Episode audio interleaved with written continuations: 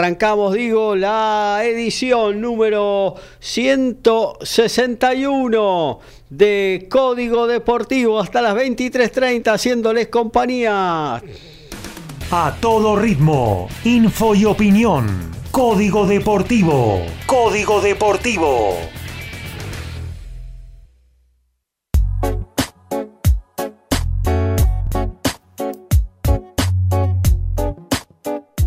Y se puso en marcha la fecha 25 del torneo de reserva. Hoy por la mañana en Santa Fe, Unión cayó 1 a 0 ante Defensa y Justicia. Platense de local perdió 1 a 0 ante River. Rosario Central le ganó 2 a 1 Atlético Tucumán. Y Racing y Colón empataron 2 a 2.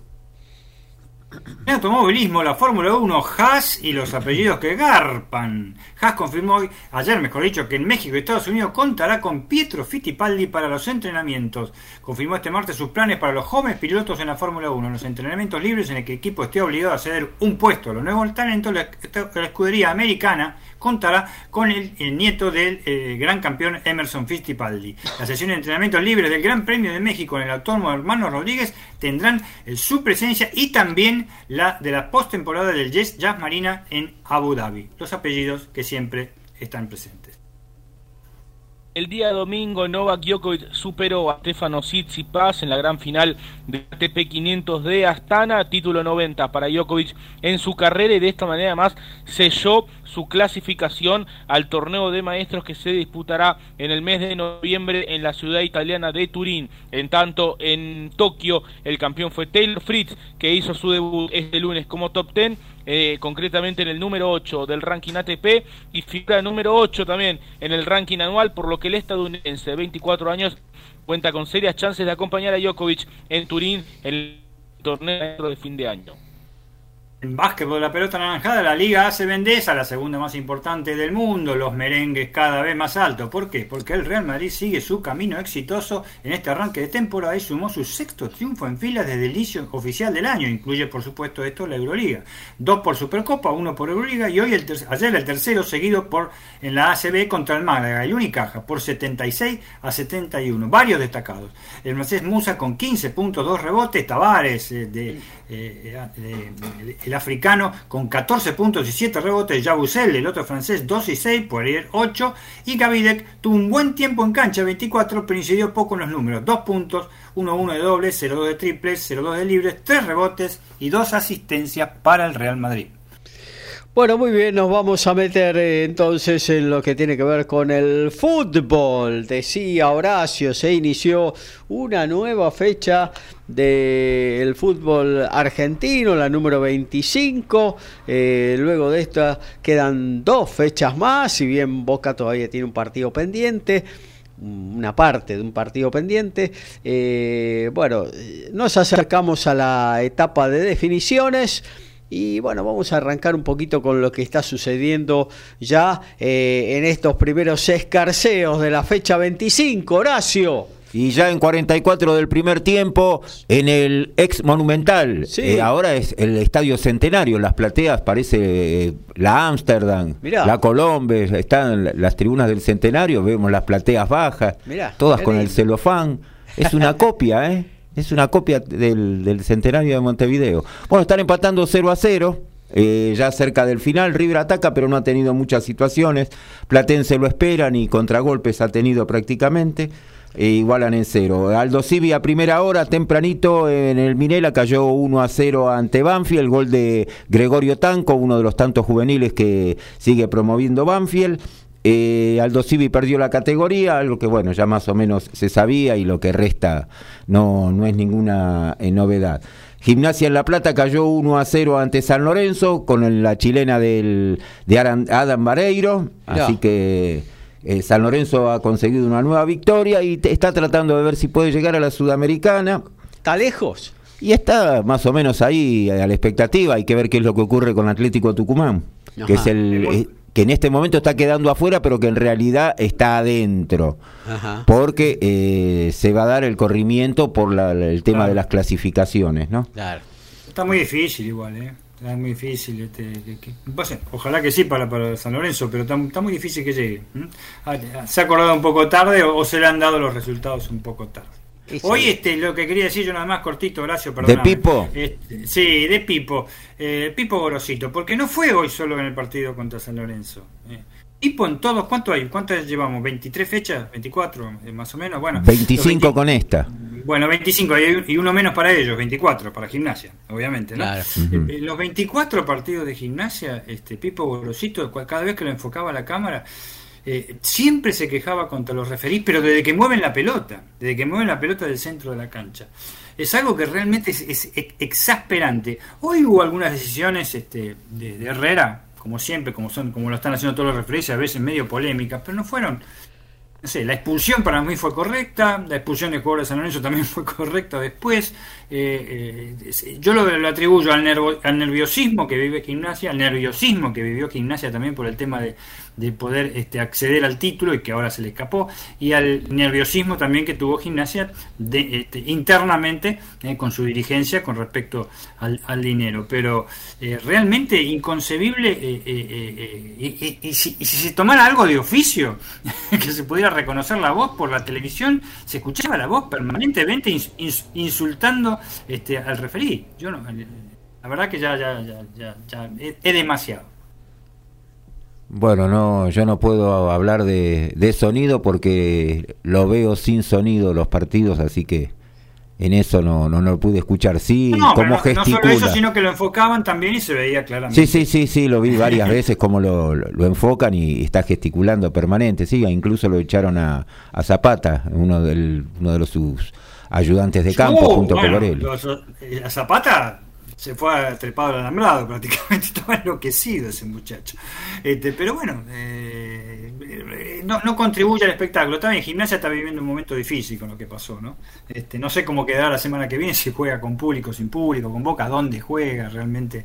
Si jugó contra San Lorenzo tendría que jugar contra Boca, desde ya en, La Plata. Pero no, no, sé, realmente que se habrá determinado, ¿no?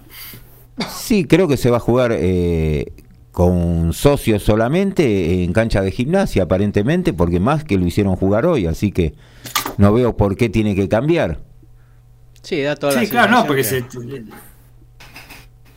No, digo eso, da, toda, que, da, toda la sensación de que va a jugar en, en el bosque, en su estadio, frente a Boca también. Lo que sí que lo van a hacer jugar eh, supuestamente de día, ¿no? No se va a jugar de noche.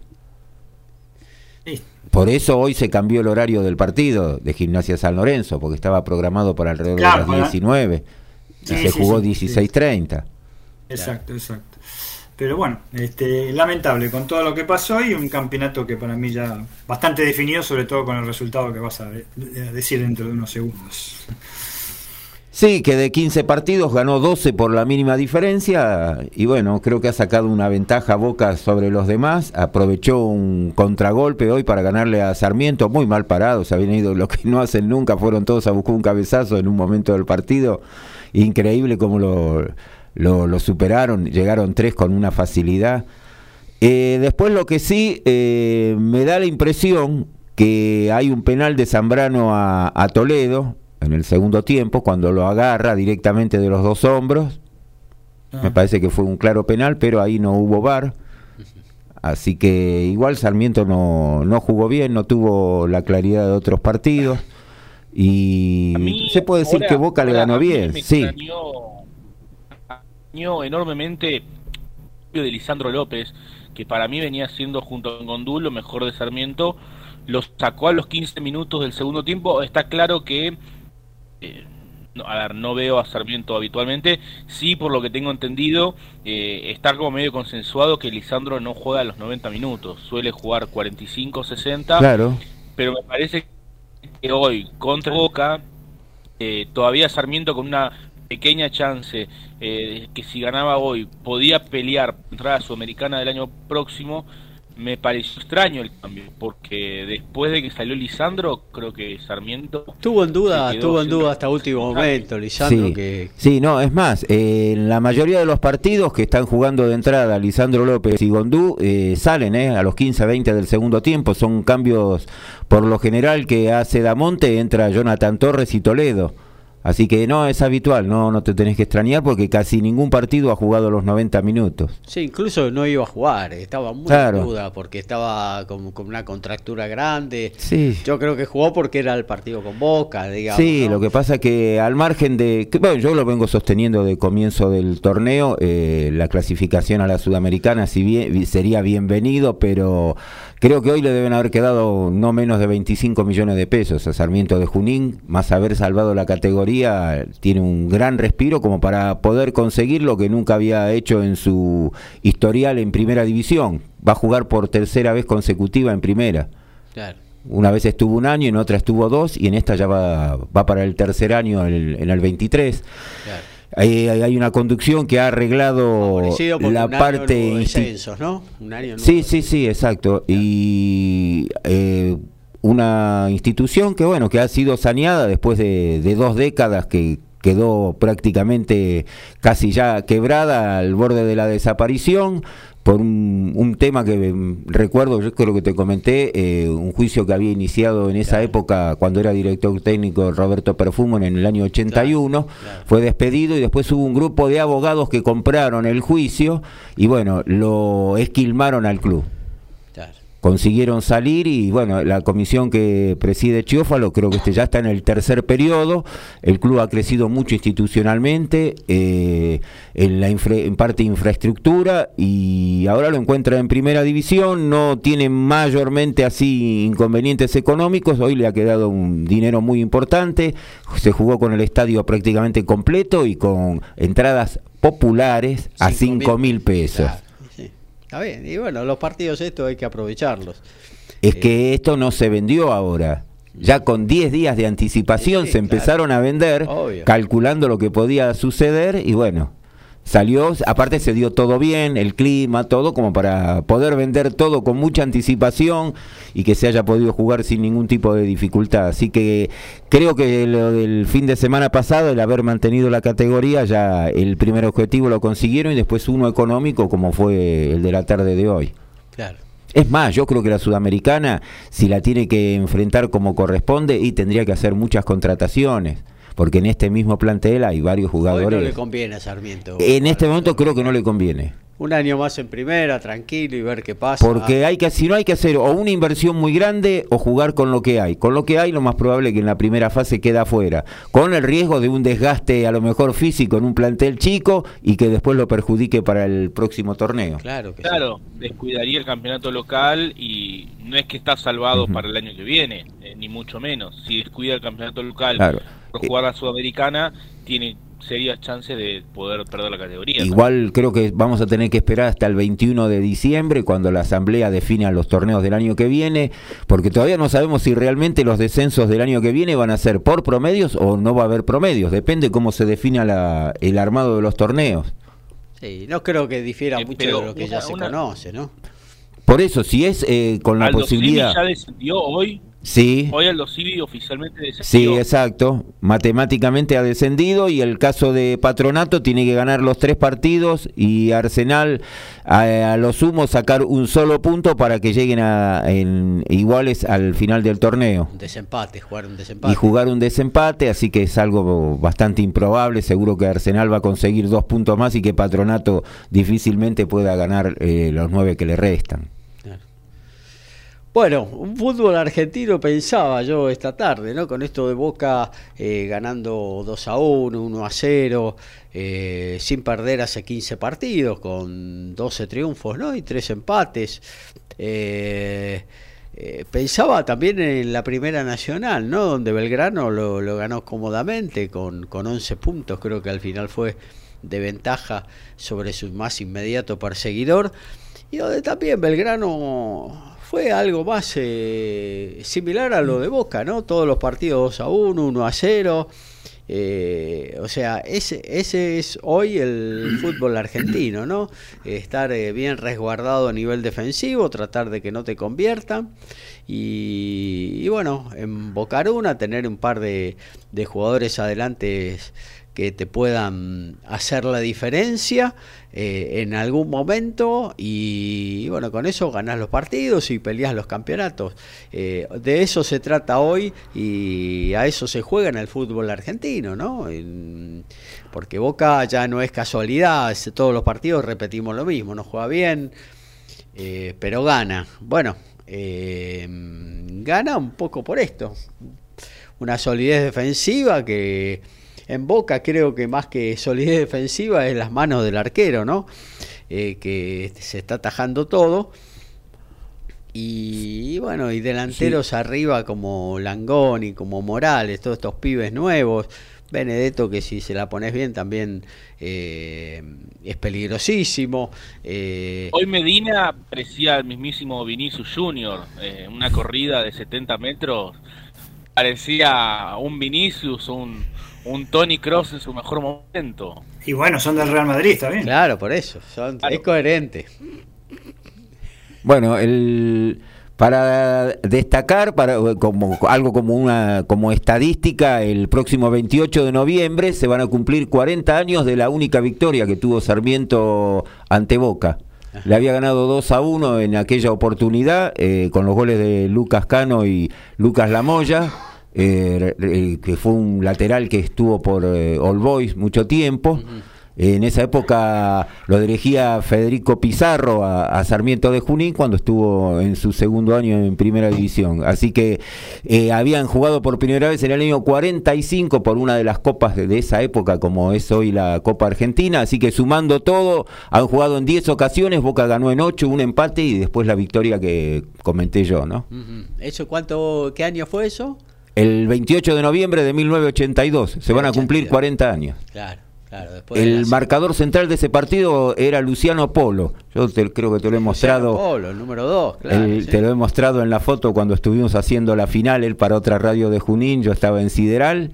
Y bueno, él fue jugador de Racing, yo lo conocía ya de, de, esa época y después se radicó en Junín y ahí quedó. Y bueno, es más, creo que hasta es concejal ahora. Ya me parece que dejó también la actividad eh, de comentarista radial.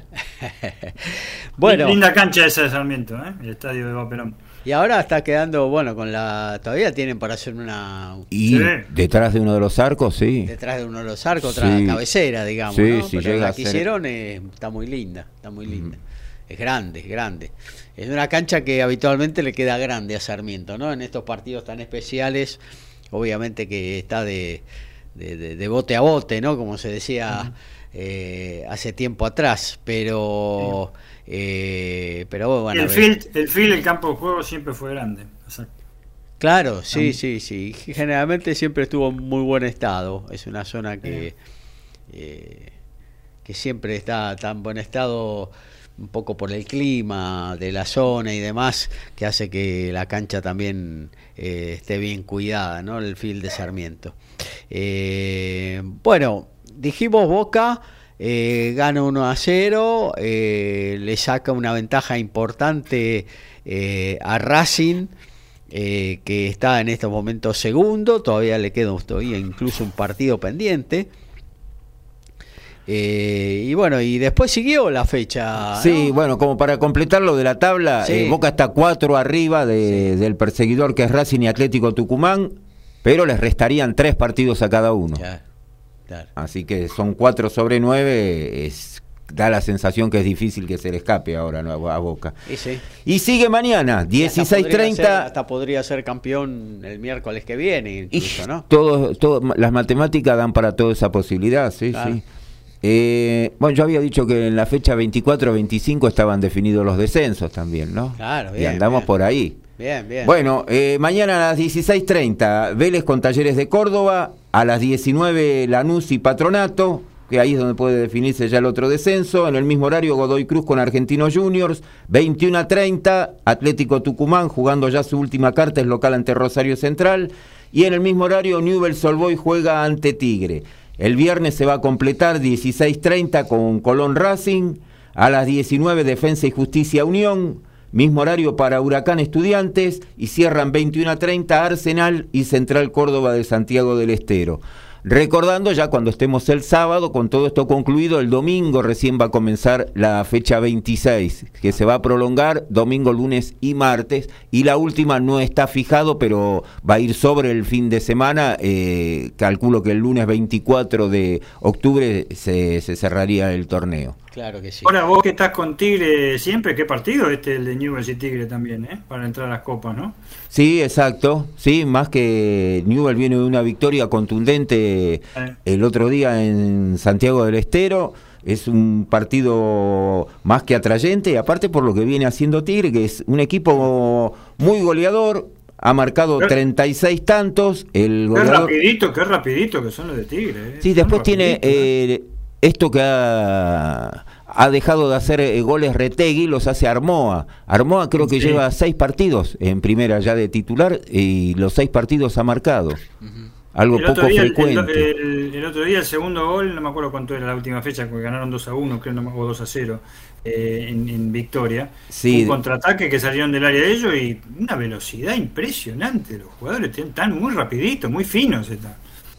Sí, y bueno, eh, Tigre, según decía un, un colega el otro día eh, en otra radio, estaba comentando, eh, él es simpatizante de Tigre, estaba en otra transmisión y decía que igual el año que viene iba a ser complicado con el tema plantel porque hay 16 que se tendrían que ir.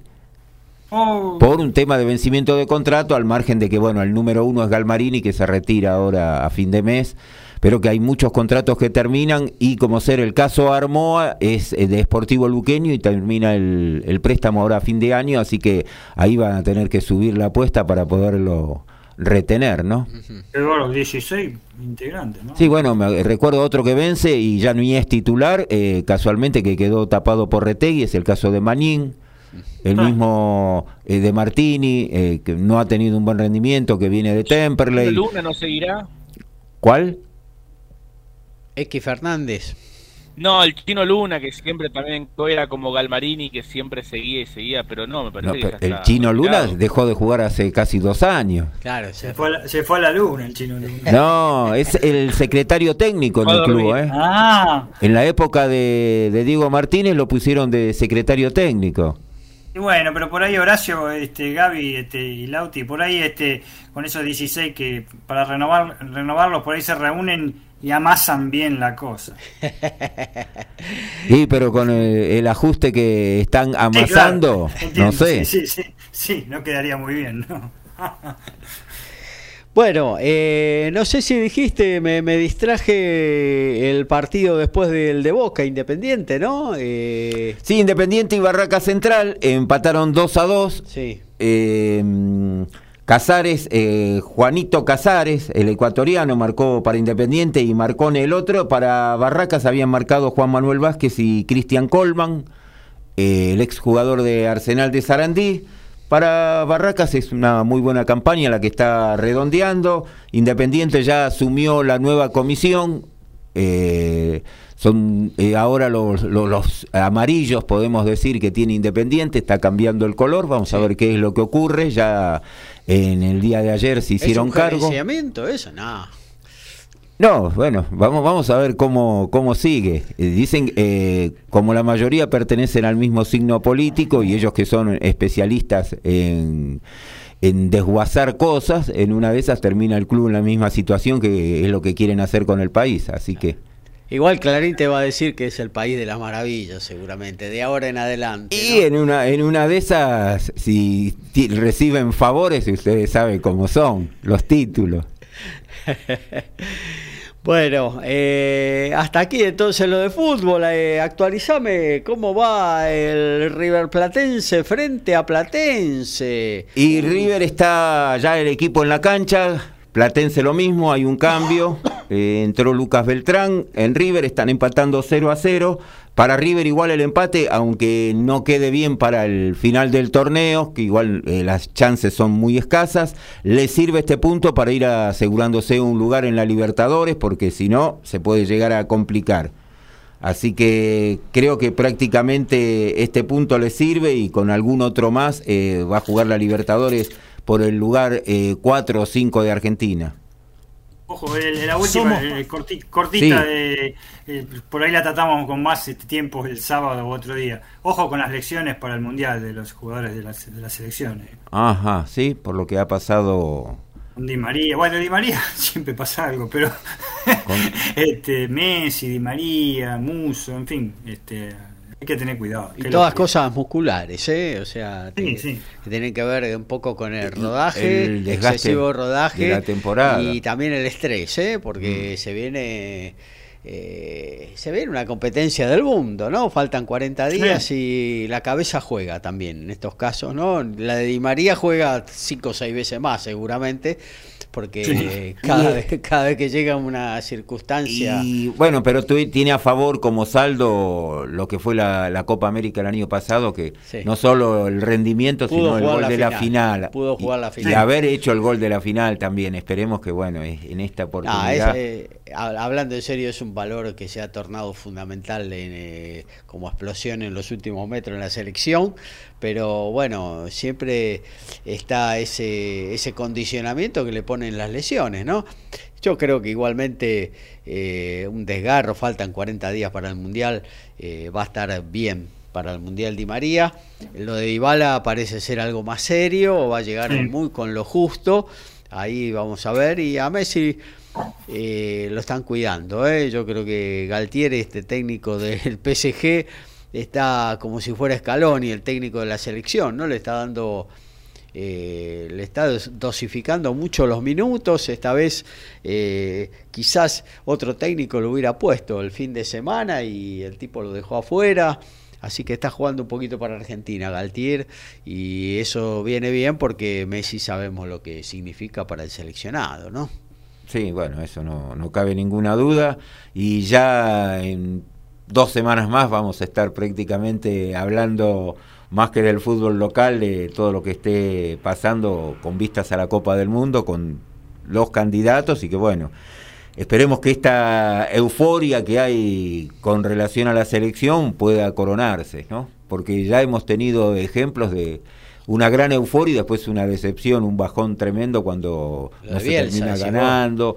Con lo de Bielsa mismo, eh, cuando no se pudo ganar con Sabela, eh, un equipo que llega a la final, que estuvo muy cerca y que se produce ese bajón anímico en la gente, ¿no? Claro, claro, está bien. Pero bueno, yo te digo que obviamente que quiero ganar las finales, ¿no? Pero llegar a dos, tres finales en forma consecutiva no pasaba hace mucho en el fútbol argentino y no eh, realmente yo lo, lo, celebro eso, obviamente vuelvo a reiterar, me gustaría haber ganado y sí, sido campeón, ¿no? Pero si pienso que hacía más de un cuarto de siglo que Argentina no pasaba ni siquiera a los cuartos de final de un torneo mundial e incluso de la misma Copa América y haber llegado a tres finales consecutivas, creo que es eh, algo importante. Claro, caballo que alcanza quiere ganar y el hincha de fútbol siempre quiere ganar y yo también quiero ganar, obviamente, pero eh, bueno, eh, creo que fue un poco el puntapié inicial para, para volver a poner a Argentina en los primeros planos del fútbol del mundo y luego bueno, vino Scaloni, hizo limpieza y bueno, esto que tenemos actualmente, ¿no? Y que eh, hay que reconocer el mérito de Scaloni de, su llegada, eh, un desconocido que muchos decían, bueno, cómo había que probar y más que nada el, la mejor prueba era las eliminatorias, por lo difícil que suelen ser y Argentina las sorteó con absoluta comodidad, así que bueno, creo que ahora está la, gran esperanza, más eh, hay que agregar el tema de tantos partidos que no pierde, ese récord, que bueno, no creo que, que le vaya a pesar que salga a jugar con, con, vamos a decir, con esa mochila, ¿no? Del no perder y el, temor a, que a eso ocurra. Yo creo que en la primera serie la tiene que pasar eh, con cierta comodidad y después vamos a ver qué es lo que toca. El cruce, ¿no? El claro. cruce, porque Francia no viene porque bien. Porque además eh, los cruces lo que tiene que es un partido.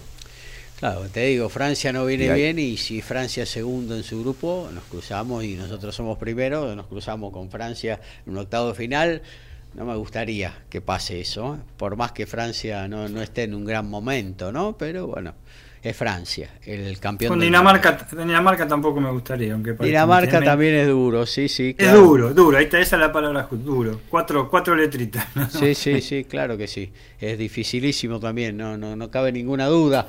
Pero bueno, Francia, empezás a recorrer el plantel de Francia y, Sí, bueno, y sí. medio que te que te, te da un poquito de cuicu, ¿no? Porque la verdad que hay nombres rutilantes en todo el plantel y coronado con Mbappé, ¿no? Y sí, y para pararlo Mbappé, mamita. Claro. Eh, bueno, hasta aquí hacemos fútbol. Eh, ya nos metemos en el próximo bloque de esta 161 de Código Deportivo. Somos pasionales, tenemos buena onda y también nos calentamos. Sumate a Código Deportivo. Somos como vos. Y el próximo domingo se define quién es el que asciende en la primera división D. Van a estar jugando Yupanqui y Centro Español, el partido revancha. El lunes eh, habían jugado eh, Centro Español como local en la cancha de Ituzaingó, igualaron 0 a 0 y ahora el próximo domingo se define. Y además por la categoría, eh, la segunda plaza para Copa Argentina, se está jugando el torneo complemento o va a dar inicio el torneo complemento. También de eh, 15.30 del domingo, partidos de ida. Central Ballester en Suárez va a recibir a defensores de Cambaceres. En Rosario, Argentino Esportivo Barracas. Y en la cancha de Atlas, Muniz es local ante Lugano. Recordemos, son partidos de ida y vuelta. En automovilismo, turismo, carretera y el sur cada vez más, más presente. Hugo Mazacán, el presidente de la Asociación de Corredores de Turismo Carretera, se reunió con representantes de la Asociación de Pilotos del Enduro de Bariloche. Se avanzó en la proyección de un autódromo internacional que forme parte de un polo deportivo y turístico en San Carlos de Bariloche, Río Negro. La ACTC reafirmó un compromiso para llevar adelante el nuevo autódromo y se abordó la posibilidad de conformar el espacio deportivo turístico. Está en conjunto con el Ministerio de Turismo y Deporte de la Nación con la intención de que en el año 2024 se, se concrete la primer carrera en este circuito barilochense. El día domingo tuvo lugar la final del WTA 500 de Ostrava en la República Checa y en 3 horas 17 minutos de partido, Barbora Krejcikova, la tenista local, se quedó con la final al vencer a la número uno del mundo, Iga Swiatek. Eh, una final realmente apasionante. La polaca estuvo a dos puntos de llevarse el triunfo en el segundo set, pero fue finalmente la campeona de Roland Garros 2021 la que logró imponerse para así eh, ganar su segundo título consecutivo. Iga de esta manera pone fin a su racha de 10 finales consecutivas ganadas. Eh, desde la primera que, que jugó y perdió, llevaba 10 finales disputadas, todas ganadas. Ahora tiene dos finales perdidas en su carrera a nivel WTA y ya se encuentra en San Diego, California, para hacer su debut el día de mañana en el WTA 500 de San Diego ante la China Qin Wensheng, número 37 del mundo. Y la Liga AC Vendesa, paseo catalán con recuperación. Una cómoda victoria del Barcelona en Fuenlabrada fue 84-56 con mucha tranquilidad a lo largo de todo el partido. La Provítola tuvo un juego correcto y hubo buenos minutos para el, el juvenil argentino Juan Fernández. Entró en la misma dinámica de todo. La Probolita eh, terminó con 6 puntos, 2 de 8 de triples, más 4 asistencias en 16 minutos. Lo más importante del lado argentino fue la buena cantidad de tiempo, como dijimos antes, en cancha para Juan Fernández, que jugó casi 13 minutos con 3 puntos y un rebote. Barcelona necesitaba un triunfo así después de un comienzo complicado de la temporada, tanto en España como en la Euroliga. Bueno, nos vamos a meter en, la próxima columna de esta edición de Código Deportivo. Vamos con el automovilismo. Antes saludamos a Daniel de Villa siempre presente en cada edición de nuestro envío. Gran campaña de Pechito López en el exterior y renueva con Toyota un buen piloto poco considerado en Argentina.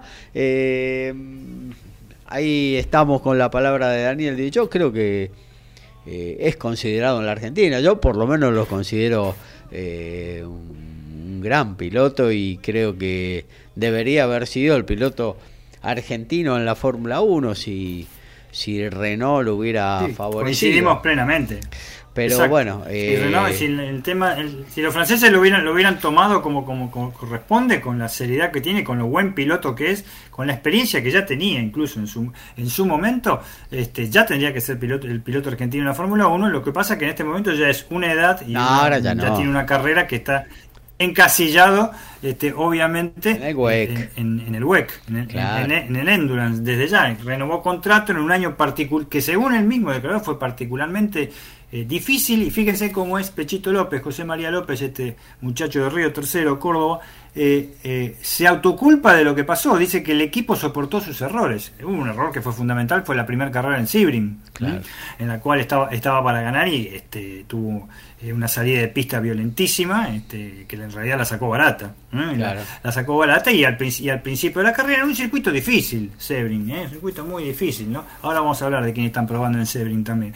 Pero este, que hizo otro error más en, en, en, en algunas otras carreras y que él lo asume como que fue un año muy duro y que eh, no se encontró nunca como el campeonato que obtuvo en la temporada este, 2021.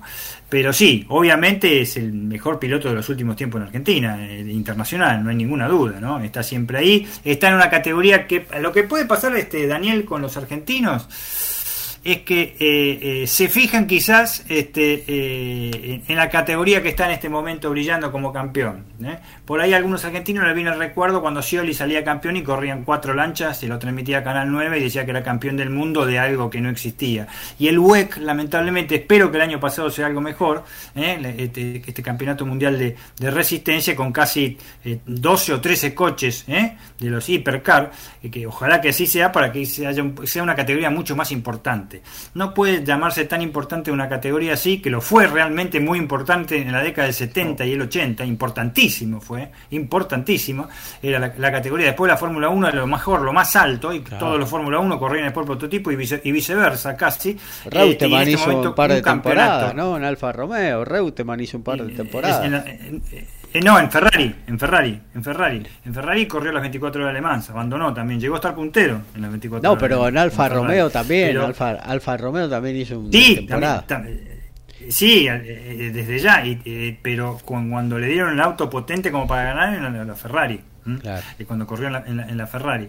Ahora, eh, no se puede tomar como seria, perdónenme la palabra, una categoría internacional con un campeonato mundial cuando se corren seis carreras.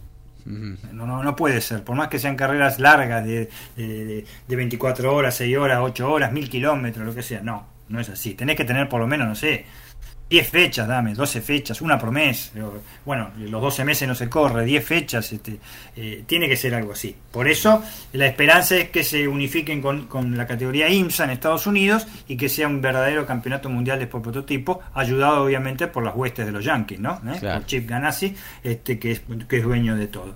el año que viene van a. en cuanto a piloto Claro, digo, el año que viene ya van a tener una carrera más, ya agregar una carrera y creo que varios equipos oficiales se van a sumar al WEC, con lo cual eh, por ahí hasta juntan 10 coches en la LPM1, ¿no? Que es la categoría principal, ya ahí estaríamos hablando de alguna otra cosa, yo qué sé, ¿no? De algo. Sí, no, se habla, por ejemplo, Ferrari, por ejemplo, se habla para si se reserva para, para se reserva, se lanzaría aquí como única carrera para las 24 horas de Le Mans desde ya.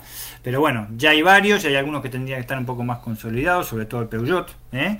que ha tenido algunos amagos ¿eh? este, este, este, año, pero no los ha concretado y siempre están los mismos y ha sorprendido lo Alpine, por supuesto, ¿no? Desde ya. Pero si las cosas van como tienen que ir, ahora en noviembre cuando se corren las, eh, cuando se corra este, la, última carrera en, en, Shakir, va a ganar el coche número 8 desde ya y va a salir campeón nuevamente Toyota, me parece, ¿no? y desde ya lo va a proteger el coche número 7 de José María López, para que eso no suceda y no pueda acceder al segundo lugar el Alpine. Pero bueno, eh, desde ya coincido eh, con eso de, López. Tenemos otros otros prospectos como Colapinto, pero este, falta todavía para eso, hay que esperar un poquito. Bueno, internacionalmente, como, como habíamos hablado, bueno, se consagró eh, el, puntano Fabricio Piesini, se consagró tras arribar en cuarto lugar en la carrera el número uno que se celebró el, domingo en el Villicún en San Juan, se consagró campeón del TCR Sudamericano 2022. 2022. ¿eh? De San Luis salió el campeón 2022, este subcampeón salió porque ganó la, carrera número 2 Juan Ángel Rosso con Honda, que tuvo una temporada espectacular, Gaby. ¿eh? Este, tuvo una seguidilla de triunfos. De los últimos eh, cinco carreras, ganó cuatro y salió, perdón, ganó tres, salió segundo en una y, y, largó los últimos puestos por un, toque en otra. Pero realmente la categoría de, la, mejor dicho, el, eh, el, equipo, el equipo Honda realmente ha pasado al frente de una manera impresionante y ganaron, ganaron lo que tienen que ganar los Linan Es el auto que en el WTCR es el, auto más superior de todos, ¿no? Desde ya, y el muy buen manejo del puntano que viene de de, viene de, prácticamente eh, en la clase 3 este, de turismo nacional. Eh, realmente eh, Fabricio Pesiña ha logrado un título que nadie imaginaba, nadie imaginaba que él lo hubiera hecho. Otros argentinos por ahí imaginaban que sí, y este, muy merecido, pero teniendo en cuenta que tiene un, medio mecánico, un medio automotor muy importante como es el auto chino. ¿no? Desde ya que este, eh, es el mejor en este momento en el WTCR, aunque no, no corre, aunque han abandonado por cuestiones este, de neumáticos el campeonato mundial de, de, WTCR. Y por otro lado tuvimos, bueno, desde ya, la, Fórmula 1, lo que habíamos este, hablado, este, eh, vamos a hablar también del TC, por supuesto, un poquito y rápido, lo que pasó este fin de semana en, en, Suzuka, realmente, un caos con el tema de la lluvia. A ver, hay una conclusión que lo, ha dicho en, reiteradas oportunidades este, el relator del Gran Premio por la televisión, de Tornelo, eh, no se puede correr más en lluvia este, en la Fórmula 1. Eh, ¿Se me escucha? Perdón, no tengo retorno. Sí, perfecto. Ah, perdón, perdón, perdón. Este, eh, no se puede correr más en la Fórmula 1 con lluvia. Porque Gaby este, y oyentes, y Dani mismo si está escuchando esto, en épocas A se han corrido en lluvia muchísimas carreras de Fórmula 1 y con mucha menos seguridad que, que, ahora, muchísima menos seguridad que ahora. ¿eh? Yo recuerdo una carrera increíble que ganó, ¿te acordás? Este, este, Ayrton Senna en Donington, en Inglaterra, fue algo espantoso. Era realmente, estaba todo inundado. La carrera que gana eh, eh, eh Sebastian Vettel en Monza, con el equipo Toro Rosso. Bueno, hay un montón de carreras. El campeonato que ganó Jane Hunt, ¿no? El campeonato que ganó Jane Hunt, sí, que realmente con, con esta directiva de la FIA, esa carrera no se tenía que haber largado, ¿no? Desde ya.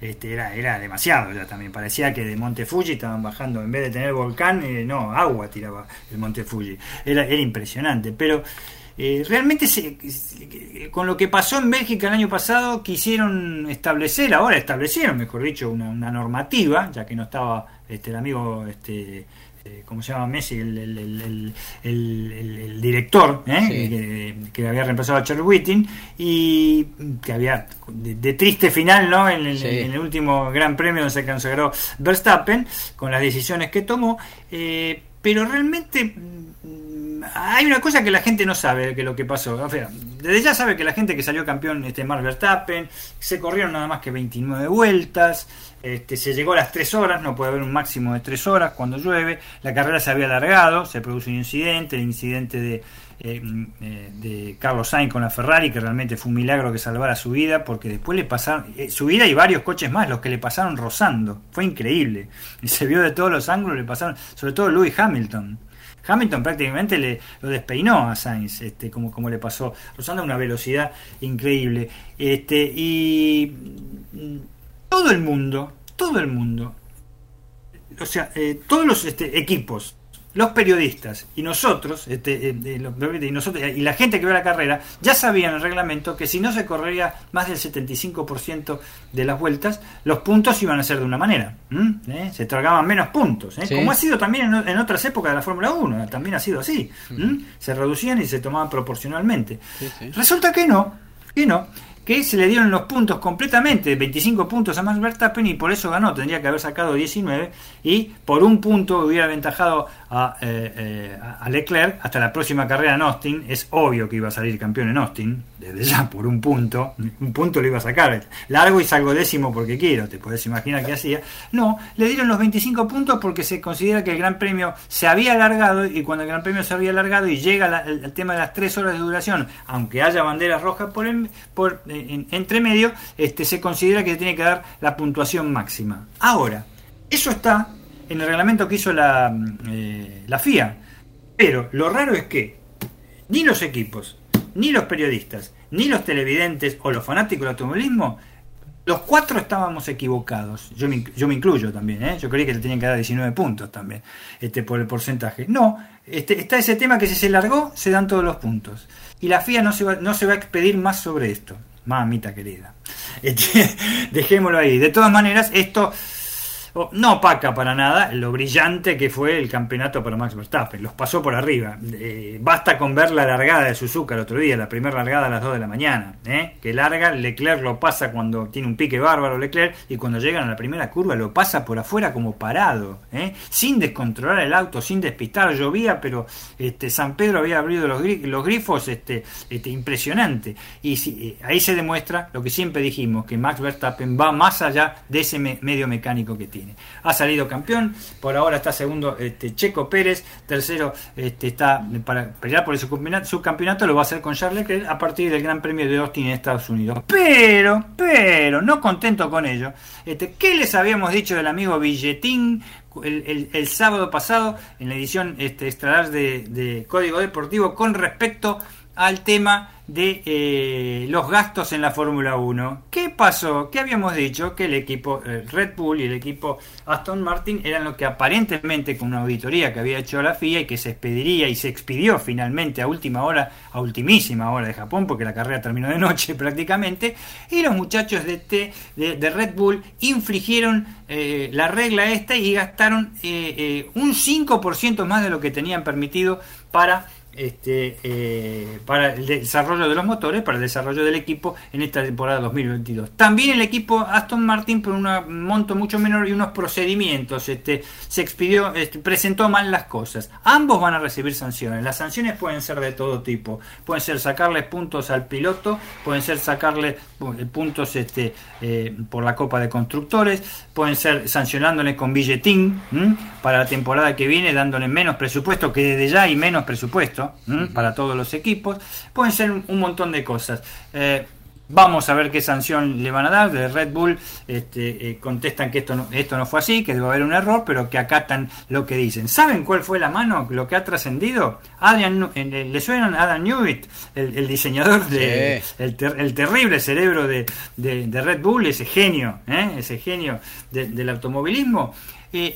los tres responsables de cada equipo no cuentan para los gastos, ¿eh? según el reglamento de la FIA. Este, Newey sería el tercer responsable, pero no, Newey está contratado está contratado por, por, por, una empresa. O sea, es una especie de tercerización. Obviamente, no es planta permanente, digamos. Es una planta permanente, mm. exactamente, ¿no? El, muchacho, este cada cuatro años se ve que renueva, pero este no es planta permanente. Entonces tendría que haberse puesto la Sagan.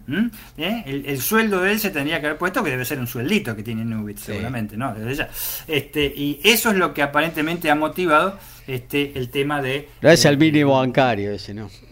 No, para nada. Pero, pero ¿qué pasa? Mira, por un lado, Auditoría. La auditoría la, eh, hace la FIA, los auditores son todos unos garcas. Bueno, dejémoslo ahí. Este, vos lo sabés bien, y yo también. Este, eh, cara, cara detrás te tienen todos, ¿no? Desde ya. Este, eh, cara bonita y son realmente después este, este, por otro lado te la dan. Ese fue el final del polémico de la Fórmula 1. Aún quedan cuatro fechas. Vamos a ver por qué se va. Ojalá que sean carreras lindas. No sé qué decirle yo realmente a los a los, a los este, radio oyentes con respecto a la Fórmula 1 cómo va a terminar. Realmente no, no, eh, no, no, conforma a nadie. Y bueno, habíamos hablado obviamente de este, el TC en Comodoro Rivadavia, Mariano Werner con el Ford realmente los mató, ¿eh? a pesar que hubo algunos pace car, al final sobre todo faltando cinco vueltas, ganó una carrera indiscutiblemente este, eh, con una superioridad increíble, aventajando este, nada más que por mm, menos de dos segundos al Chevrolet de Agustín Canapino, pues por el tema del pace car, si no se sacaba más, tercero salió Esteban Gini con el Torino, cuarto Juan José Manuel eh, Ursera con el Torino, que lucha por el campeonato y pudo estar más arriba, pudo haber salido segundo, pero tuvo inconvenientes, Germán Todino, eh, Germán Todino con el Torino en quinto lugar, tres Torinos juntos, tercero, cuarto y quinto lugar, este Jonathan Castellano en sexto lugar con el Doge. La cosa en el campeonato es que Canapino tiene 97,5, pero el amigo eh, el amigo Werner Mariano ahora está con 92, está nada más que 5 puntos y medio abajo, 3 triunfos para Canapino, 2 para Werner, 1 para Usera que tiene 88 y con 76 Santiago este, Mangoni, el mismo equipo de, Canapino, los cuatro pueden ganar el título. las carreras no son buenas, Gaby, ni tampoco Dani, que vos yo sé que sos fanático de Ford, estás escuchando, pero sí se puso el campeonato lindo. El campeonato está lindo, está lindo, está ¿eh? cualquier resbalón, cualquier refalada, se podría decir, este, va a provocar que eh, haya nuevo campeón. Y eso está bastante bien. Eh, decir, con el caso de Werner no, pero realmente cómo han ajustado las cosas con Werner, ¿no? Este, cómo milagrosamente en las últimas tres carreras, segundo lugar, primer lugar, primer lugar, cómo ajustaron a Gutel, que hace los motores, realmente cómo ajustó todo para no tener casi lastre en la ¿Habrán estado escondiendo los muchachos? Werner dice que no, para mí sí, hicieron la gran traversa. ¿Te acuerdas que Traversa hacía lo mismo con, con, con, el, con, el, con el Chevrolet de Violeta? En algunas salía tercero, cuarto, en la serie salía segundo, para no sumar kilos. Y después cuando le sacaban algunos kilos con el lastre les daba una viada impresionante el flaco. ¿El de la empresa de correos? Sí, sí, el de la empresa de correos, sí, sí, sí, de, un muchacho que andaba por Pinamar siempre, esas cosas. Pero este, eh, para mí sí, se, se, se, guardó el tema de Werner, pero bueno, está en todo su derecho, tiene un muy buen auto, aparentemente, porque la superioridad es aplastante y la categoría del piloto no se puede, doble campeón de TC, este, no, no, no se puede negar. Así que se vienen este, eh, fechas interesantes, hablando de Traverso, el circuito de San Nicolás, que particularmente no me gusta. El que más te gusta a vos. El que más me gusta a mí, exactamente, San Nicolás no me gusta para nada, va a llevar el nombre de este, el Flaco Traverso, ¿eh? este, en un homenaje que le ha hecho a la ciudad de San Nicolás, y realmente, bueno, en ese sentido este, se debe sentir orgulloso y tiene un nombre de, de un de un gran este de un gran corredor de nuestro automovilismo. Vamos a ver, se viene con todo el fin de semana, ya vamos a comentar este sábado, pero este, tengan en cuenta esto de la Fórmula 1, que se hacen reglamentos que se escriben con la mano, se borran con el codo o, los codos de todos los integrantes de la FIA este, eh, tienen goma en los codos, ¿viste? Y pueden borrar automáticamente. Y recuerden, esto que se hizo en la FIA, que cuando se larga la, carrera, aunque, dura, aunque dure tres horas, se dan todos los puntos, ¿sabe quién lo, quién lo puso en realidad? ¿Quién? El, que salió, Messi. en serio, en serio, es uno de los puntos que puso él y quedó. Una cosa de locos. Muy bien, muchas gracias. Actualizamos, hay novedades en el Monumental Más. Y está ganando River 2 a 1 a Platense. Nicolás de la Cruz a los 14, Matías Suárez 19 y Mauro Zárate a los 25 de este segundo tiempo. Los tantos Ahora River le gana 2 a 1 a Platense. River aprovechó dos fallas en la defensa eh, muy gruesas eh, de, Platense y se puso muy fácil en ventaja. Un gran disparo de Vicente Taborda pegó en el palo, picó en la línea y Mauro Zárate no tuvo más que empujarla y ahora estamos en partido nuevamente. Básquet, rugby, fútbol, tenis, boxeo, deporte motor y más. Código Deportivo.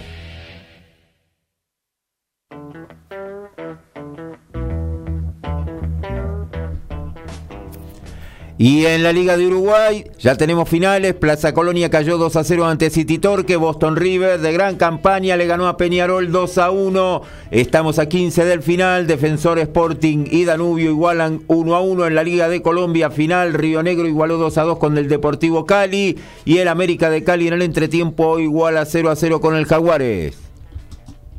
Turismo, Turismo Carretera, precalendario para el 2023 con novedades. La CTC tiene un borrador para el calendario 2023, 2023 que comenzaría el fin de semana del 12 de febrero y terminando el 3 de diciembre. Viet, Vietma Negro vuelve a hacer la apertura del Centame y luego le sigue, como siempre, desde hace cuatro años, el centenario de Neuquén. Se especuló hace, hace unos meses que Buenos Aires podría estar marcando el retorno de los Cari Juan Galvez, pero todavía es muy aventurado porque no han sido terminadas las obras en el Coliseo porteño abril del 2023 tiene reserva los domingos 16 y 30 para el TC y TC Pistas. Una de ellas sería la carrera inaugural del autódromo El Calafate de Santa Cruz, plaza confirmada a pesar de que falta anunciar cuándo se corre. Y se están disputando los Juegos Sudamericanos y en la rama de tenis Adelante, Dani. Sí, aquí estamos con el, con el segundo cabeza de serie del torneo. ¿Estará el día de mañana? Bueno. Vamos, vamos con el básquet entonces, pues se cortó ahí, se, cortó la tripa de la raqueta. NBA, Vildosa estaba muy maduro para no caer, se confirmado. Luca Vildosa se va de la NBA y vuelve a Europa. El argentino se desvinculará esta semana en Milwaukee Bucks a pedido del propio Luca y su destino será el viejo continente con Maccabi como principal interesado, pero no único. Eh, no es el único interesado, en su momento fue el CSK, pero con los rusos suspendidos en la Euroliga, hoy no son, no son un destino tan interesante. Hay otros buenos también, como el Estrella Roja Serbio, aunque no tanto como el Maccabi Tel Aviv, que empezó muy bien la temporada de la Euroliga, venciendo 84-83 al Zahiri Kauna. Seguramente, si se concreta este fichaje, será por varias temporadas, aunque con alguna salida en NBA casi seguro. Esperemos que sea lo mejor para Luca. Bueno, muy bien, vamos a ver si nos podemos meter en la columna de tenis, a ver si hemos eh, retomado la la conexión con Lautaro Miranda, nuestro especialista en la materia. ¿Estás por ahí, Lautaro? A ver, Gaby. Ahí está, ahí está. Ahí sí, ahí sí. Estamos, va y viene el, wifi como siempre, pero bueno, para finalizar la información decía que mañana Facundo Díaz Acosta enfrentará al chileno Gonzalo Lama por las semifinales de los Juegos Ode Sur en la rama de tenis. Eh, si logra ganar mañana ya conseguirá boleto para los Juegos Panamericanos del año 2023 tendría un lugar ya asegurado. La otra semifinal tiene como protagonista al chileno Alejandro Tavilo, que eh, es realmente una presencia llamativa porque es 68 del ranking ATP en una competencia prácticamente amateur como son los Juegos de Sur. Eh, así que bueno, no se entiende muy bien, pero está allí Tabilo en las semifinales y podría ser el rival de Facundo Díaz Acosta si es que el argentino vence mañana al chileno Lama. Así que eso es lo que tiene que ver con los de Sur. Eh, pasamos a lo que tiene que ver con el circuito ATP porque el día de hoy Pedro Cachín logró un triunfo importante en su carrera realmente, no tiene muchos a nivel ATP y este vale aún más porque lo hace eh, en condiciones que él no está habituado. Estamos hablando del ATP 250 de Gijón, esto es en el noroeste de España, un torneo eh, en canchas duras bajo techo. Allí el día de hoy superó al ruso Alexei Batutin por 7-6-6-0, si bien Batutin eh, o Batutin como sería 278 del mundo, eh, a priori no debería haber equivalencias porque Cachino hoy está entre los mejores 70, pero recordar que, bueno, Cachino un jugador mucho más ambientado a las canchas de polvo ladrillo, Batutin sí mucho más ambientado a las canchas indoor, así que el ranking no es muy parejo, me parece que la experiencia de uno y de otro eh, en estas condiciones hacían parejar un poco más un encuentro, que bueno, efectivamente, un primer set muy parejo, 7-6 para el argentino, 6-0 el segundo, ya ahí sí eh, sacó un poco más chapa de su clasificación en el estado. Así que avanza a los octavos de final allí en Gijón. Mañana estará enfrentando nada más y nada menos que al ex número uno del mundo Andy Murray. Eh, ahora confirmo bien en qué horario. Pero bueno, por supuesto, uno de los partidos, si no él partido más importante en la carrera de Pedro Cachín hasta el momento. Está bien que ha jugado recientemente tercera ronda del Abierto de Estados Unidos, pero por supuesto enfrentar a un ex número uno del mundo como es el caso de Murray eh, es todo un acontecimiento en su carrera. Y acá ya tengo el orden de juego a mano. Eh, este partido será no antes de las 8.30 de la mañana en Argentina. Este torneo se puede ver por Star Plus. Y antes, el partido que abre la jornada a las 7 de la mañana de Argentina es el de Francisco Cerúndolo, cuarto cabeza de serie que hace su debut allí en el ATP español, haciendo frente al francés Manuel Guinard. Eh, así que enseguidilla. Primero Fran Cerúndolo, 7 de la mañana contra el francés Manuel Guinard. Y luego eh, Pedrito Cachini enfrentando a Andy Murray allí en el ATP 250 de Gijón, uno detrás de otro. Esto se puede mañana Star Plus, por supuesto, está la, gran expectativa de que puedan avanzar, van por el mismo lado del cuadro, así que eh, podrían, no, perdón, no, no van por el mismo lado del cuadro, eh, así que bueno, realmente recién una hipotética final podrían cruzarse, pero me parece que ambos tienen partidos como para poder ganar. Murray viene levantando de todos modos, viene en un muy buen nivel, eh, venció el día martes a Alejandro Davidovich. Y bueno, es favorito Murray ante Cachín. Supuesto no podemos evitar ilusionarnos y también ilusionarnos con la posibilidad de que Francisco Cerúndulo finalmente pueda romper esa mala racha que lleva, que bueno, no gana desde el ATP 500 de Hamburgo, torneo en que alcanzó instancia de semifinales, desde entonces no puede ganar a nivel ATP y esperemos que mañana pueda cortar con esa mala racha. Allí en Gijón, quien no pudo cortar la mala racha fue Sebastián Baez, que bueno, el día lunes tocó jugar contra el francés Constant Lestian. Eh, lamentablemente para él perdió el primer set, un primer set en el que tuvo muchas posibilidades y cuando estaban cuatro iguales en el segundo eh, se quedó duro con un movimiento que hizo con sus rodillas, se quedó duro. La imagen, no sé Gaby si, si la has podido ver, es bastante impactante porque eh, no se quedaba quieto, o sea, se quedaba quieto Sebastián, no o no se podía mover o no quería mover. Daba miedo la imagen, realmente.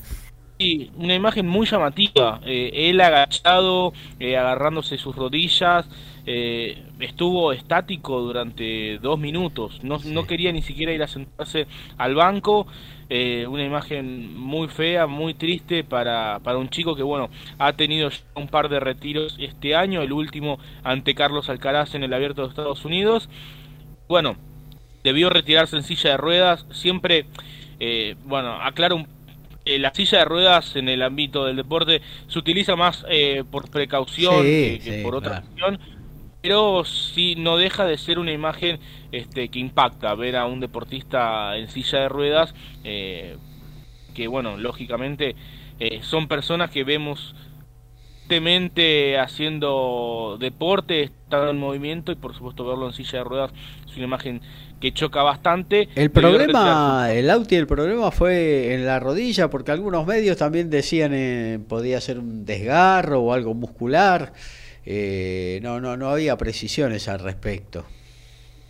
No, Gaby, el problema es eh, en la rodilla, es un problema que, bueno, lo ha tenido ya desde su etapa junior. Sebastián ha tenido en varias ocasiones problemas con, con la rodilla no sé bien concretamente cuál es el problema. Entiendo que no es algo tan complejo porque si no, lógicamente no, no podría jugar al tenis. Hay que ver ahora, ¿no? un Claro, eh, del Potro por el tema de la rodilla se tuvo que retirar. Eh, Babrinka por el tema de la rodilla estuvo prácticamente al borde del retiro. Eh, bueno, Baez está pudiendo jugar. Hay que ver si esa lesión es, bueno, evidentemente es crónica. Habrá que ver cómo lo afecta en su día a día, pero esta situación fue muy llamativa, muy extraña, eh, la imagen fue muy rara, muy poco común de ver y, bueno, por supuesto llama la atención que siendo tan joven tenga problemas eh, crónicos en la rodilla. Esperemos que se pueda recuperar pronto. Eh, si no le toca volver en esta temporada, que pueda hacer una pretemporada fuerte, especialmente desde el punto de vista físico, poder solventar. No olvidemos que es un chico muy joven, tiene 21 años aún y está recién jugando su primera temporada en el circuito mayor. Quizás eh, ha tenido mucha actividad en las últimas semanas, pero bueno, en el circuito Challenger el año pasado ha tenido eh, muchísimas semanas de competencia, por lo cual eh, en ese aspecto no creo que, venga el problema, si bien eh, él ha jugado el año pasado principalmente en polvo ladrillo, que es una superficie más amena para las articulaciones de la rodilla, este año ha jugado bastante más en canchas duras, no creo realmente que marque tanto la diferencia a ese nivel como para justificar eh, las constantes lesiones que, que ha ido teniendo en los últimos tiempos. Así que realmente una pena, una alarma porque ha sido una imagen, sobre todo por la imagen que, dejó, una imagen muy fea, muy triste. Y bueno, le decíamos a Sebastián eh, una pronta recuperación para que también eh, pueda quitarse la mala espina de encima de este final de temporada amargo para él. Eh, así que bueno, eso es lo que tiene que ver. Esperemos, esperemos que la resonancia, seguramente que le van a realizar. de, de, precisiones y de resultados positivos, ¿no? Porque eh, bueno, una lesión, por ejemplo, rotura de ligamento, te deja fuera de las canchas entre 6 y 8 meses y bueno, sería eh, una pena en un momento en el que si bien ha hecho un segundo semestre un poco errático. Sebastián eh, ha tenido un primer semestre que lo había catapultado hasta ser, eh, estar entre los primeros 40 del mundo, con lo cual eh, determinar más o menos ahí tendría un buen envión para el año próximo, ¿no? Siempre y cuando esta lesión no lo deje en el camino. Sí, sí, sí, lógicamente, así que sí, si bien bueno no viene teniendo buenos resultados, eso es todo deportivo, mientras que sea deportiva la cuestión, siempre se puede revertir, ya si es una cuestión de salud, por supuesto que es un poco más, más complejo. Y además, bueno, tratándose de un chico que, que bueno, es eh, trabajador, un chico que se ha esforzado mucho para llegar a donde está y bueno, también me corre un poco del lugar del periodista, también uno trata de empatizar un poco con el deportista desde un sentido más humano y por supuesto no está lindo este tipo de cuestiones, así que le deseamos una pronta recuperación, que no sea nada. Eh, y bueno, mañana como bien decía, Francisco Cerúndolo y Pedro Cachín buscarán el pase a cuartos allí en Gijón. Y también para correr rápido el eje en el Challenger de Río de Janeiro como ya mencionaba al principio del programa, ya hay un semifinalista argentino asegurado porque el viernes se estarán enfrentando Federico Coria, que venció en un partidazo a Juan Bautista Torres, Torres que llegó a sacar para partido eh, en el tercer set, finalmente se lo terminó llevando Coria, que es el primer cabeza de serie del torneo, y se estará midiendo a Juan Manuel Cerúndolo, que jugó un gran partido para vencer al suizo Remy Bertola por 6-2, 6-2. El otro argentino que ya está también en los cuartos de final es Luciano Darderi, que representa Italia. Eh, que ganó hoy ante Renzo Olivo. Eh, con bastante comodidad, 6-4, 6-2, y de esta manera Darderi, quien había vencido el día martes a Camilo Hugo Carabelli. Así que viene de dos triunfos realmente muy buenos Darderi, semifinalista la semana pasada en Campinas. Así que bueno, el Geselino está en cuarto de final, enfrentará al francés Müller eh, el día viernes y mañana jueves estará jugando Genaro Olivieri, tenista de Bragado, provincia de Buenos Aires, ante el peruano Juan Pablo Varillas, desde ya que no es eh, favorito Genaro, pero bueno, ¿quién te dice puede dar la sorpresa ante el segundo cabeza de serie del cuadro? Así que ese es el panorama en Río de Janeiro con ya un semifinalista argentino asegurado. Muchas gracias, eh, Lautaro Miranda. Actualizaba el River Platense, Horacio. 41 del segundo tiempo sigue ganando River 2 a 1 sobre Platense. Hacemos periodismo. Nos encantan los deportes. Lo sentimos y vivimos al tope. Somos iguales a vos. Somos Código Deportivo.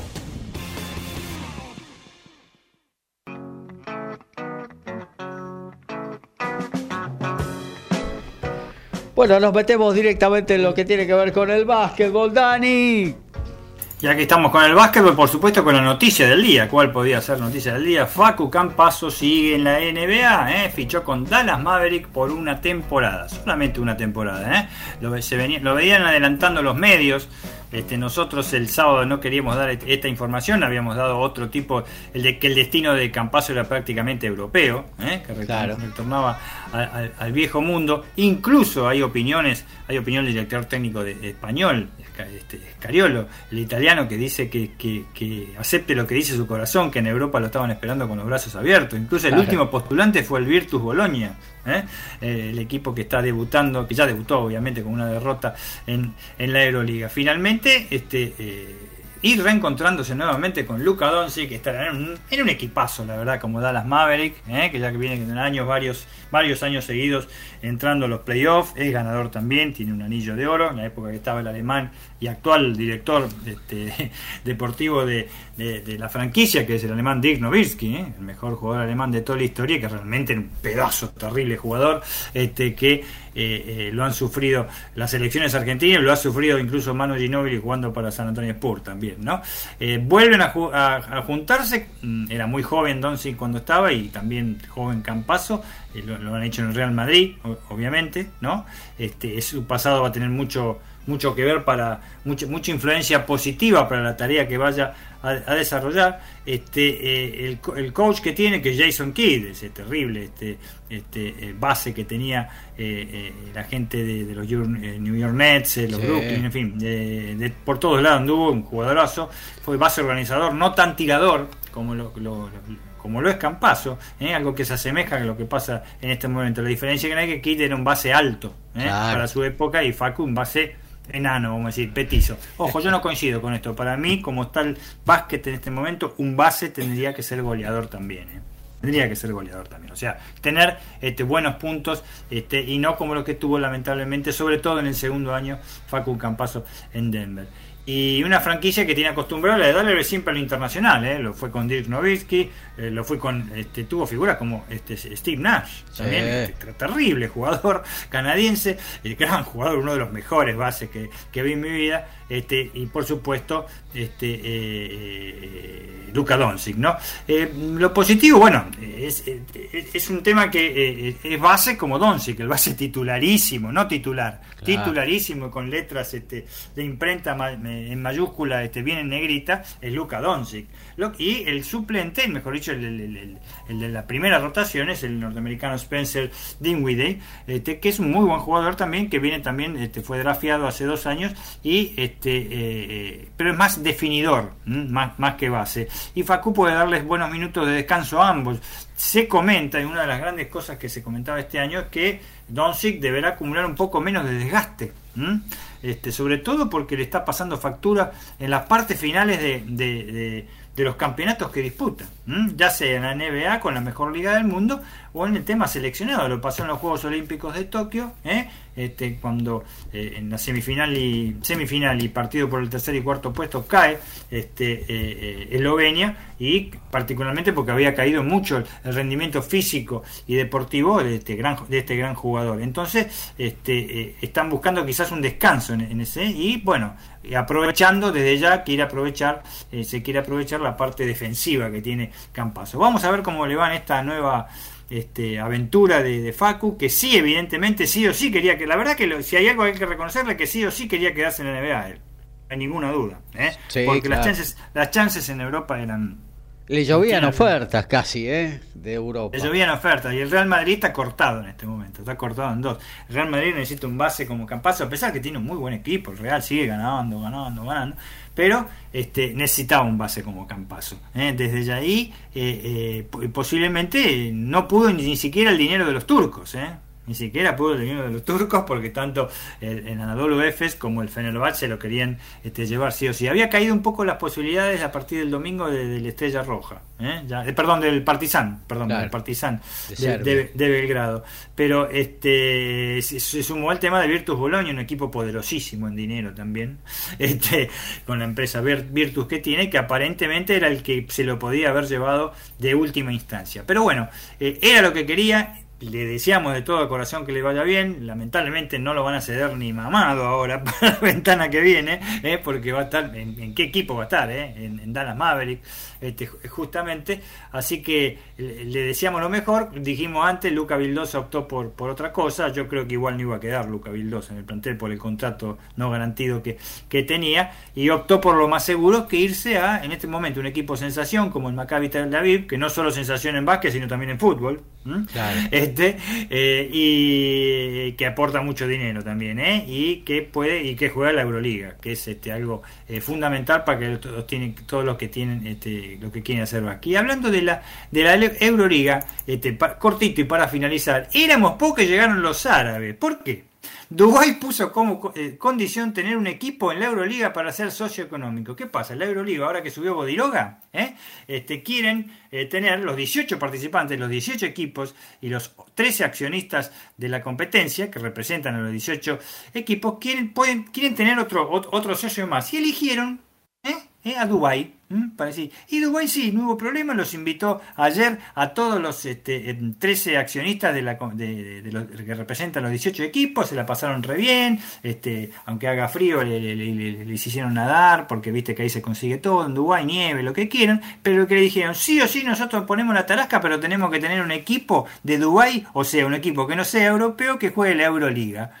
¿Qué dijeron los muchachos con Budiroga este, al, al frente? Obviamente hay que, eh, eh, reunirnos varias veces y ver cómo podemos aunar los criterios, pero hay buena predisposición, sobre todo con la cantidad de dólares que deben llevar los, este, los árabes, los muchachos de Dubái. O sea, ¿qué sería? La Euroliga, uno de los torneos más internacionales más importantes del mundo que juegan europeos, pero que aparte van a tener este, un representante de Dubái. Aunque recuerden que también tiene un representante de Israel. ¿Te imaginan un choque entre Maccabi y un equipo de Dubái? Mami.